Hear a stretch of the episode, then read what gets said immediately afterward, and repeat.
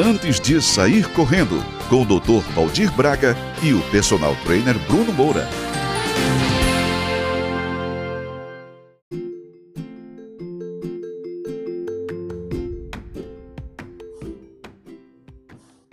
Olá pessoal, meu nome é Bruno Moura e hoje nós vamos falar um pouco sobre mobilidade.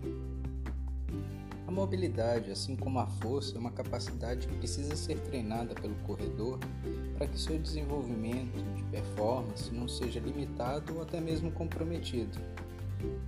Mas afinal, o que seria essa mobilidade articular? A gente pode dizer que seria a capacidade de se explorar de maneira eficiente toda ou a maior amplitude possível de uma articulação. Em nosso dia a dia, essas amplitudes podem diminuir por conta de vários fatores, como a falta de movimento, desequilíbrio de forças nas, nas musculaturas que envolvem uma determinada articulação, dores crônicas também podem inibir a amplitude articular, lesões, entre outros fatores. Na corrida, por ser uma atividade em que grande número de articulações estão envolvidas, a gente precisa tomar um cuidado especial com aquelas que podem gerar uma limitação ou uma diminuição da performance. Então a gente pode ter o joelho, o tornozelo, as articulações do quadril e até as articulações do ombro, limitando de alguma maneira, caso exista alguma falta de amplitude nessas articulações, o atleta pode vir a ter a sua performance limitada por conta justamente da falta de exploração desses arcos articulares de uma maneira mais eficiente.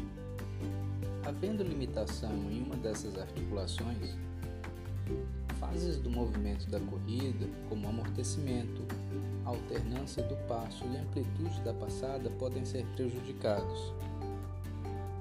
Oscilações verticais é, exageradas, passadas mais, mais curtas, estresse articular além do normal podem ser uma das coisas geradas por uma falta de amplitude de mobilidade articular.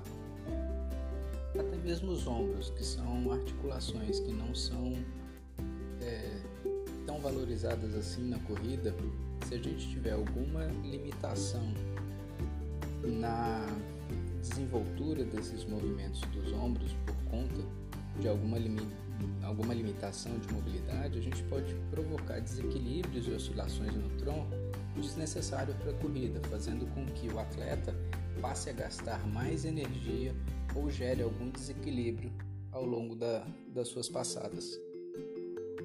É comum não se perceber essas limitações no início, no início da prática esportiva, mas à medida que o corredor amplia sua performance, que o volume e a intensidade aumenta, aumentam, essas limitações de mobilidade irão cobrar um preço no seu desenvolvimento, seja com maior desgaste energético para um, cumprir um determinado volume de treino, ou até mesmo colocando ele numa zona de risco um pouco maior, promovendo algum desgaste pontual um pouco além do que seria necessário para um atleta sem essas limitações. Por isso é importante que desde o princípio os exercícios de mobilidade sejam presentes na rotina do treinamento. O aquecimento é um ótimo momento para você executá-los.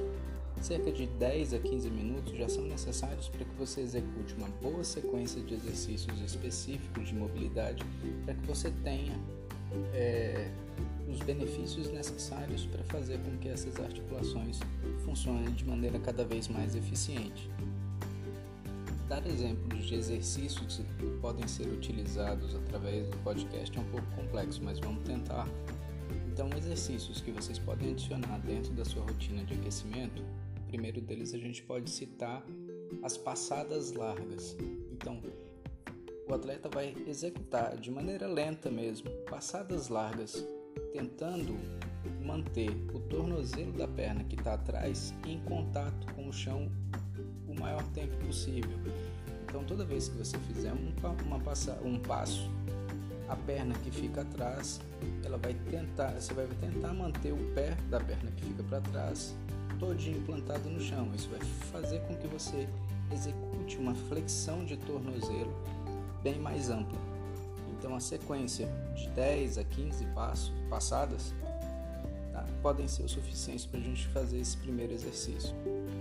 Outro exercício que a gente pode citar, que como exemplo de exercício de mobilidade para o tornozelo, é você se posicionar à frente de uma parede, posiciona seu pé mais ou menos a um palmo de distância dessa parede e você vai tentar é, tocar o seu joelho na parede, mantendo o pé todinho em contato com o chão. A tendência vai ser o seu tornozelo tentar perder o contato, mas aí você tenta manter esse tornozelo firme no chão, aproximando o joelho da perna que está à frente da parede, executando cerca de 10 movimentos e depois alternando a perna.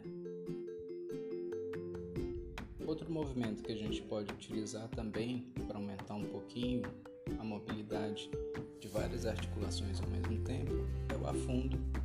Você vai posicionar um pé à frente do outro de maneira em que eles fiquem paralelos e vai tentar aproximar o joelho da perna de trás do chão, prestando atenção para que você não tenha o contato ou deixe o joelho bater no chão, executando uma sequência de movimentos com uma perna à frente e a outra atrás. Depois alterna a perna que está à frente, passa por posição para trás e vice-versa e executa novamente mais uma sequência de movimentos. Outro exercício que a gente pode utilizar também é estando parado, você vai trazer o joelho na altura mais ou menos do peito, puxa o joelho até a altura do, do peito mais ou menos e retorna. Executa com uma certa velocidade esse movimento, primeiramente com uma perna, de 5 a 10 movimentos com a perna direita, depois de 5 a 10 movimentos com a perna esquerda. Procura fazer esse movimento oscilando os braços também para que você mantenha o equilíbrio. Estes são só alguns dos movimentos que você pode utilizar para fazer um, um, início de aquecimento da sua corrida. De maneira geral, a grosso, a grosso modo, se você fizer movimentos que repliquem o gesto da corrida de uma maneira um pouco mais exagerada e não tão brusca, faça os movimentos, oscile bem os braços, você já vai fazer com que essa articulação receba algum estímulo, amplie além do que seria necessário para a sua corrida, os movimentos e você vai começar a dar um estímulo mobilidade para essas articulações. Tá? Como eu falei, escrever esses movimentos através do podcast é um pouco mais complexo, mas o teu orientador pode te dar essas dicas, pode fazer com que você trabalhe de repente os exercícios que sejam mais proveitosos para sua limitação. A melhor maneira de se verificar se existe realmente uma necessidade de um trabalho específico para que você melhore a sua mobilidade articular ou a mobilidade articular de um ponto específico do seu corpo que possa fazer com que você é, tenha alguma, alguma dificuldade no seu desenvolvimento, é passar pela análise profissional, seja de um profissional em educação física especializado, seja por um profissional em fisioterapia. O mais importante é que você, antes de sair correndo, se preocupe em verificar como anda sua mobilidade e trabalhar sempre para que não venham acontecer limitações ou problemas justamente por um quesito que normalmente a gente deixa para depois, a gente deixa para se preocupar com ela, geralmente quando o problema acontece. Então, até mais pessoal, espero que vocês tenham gostado.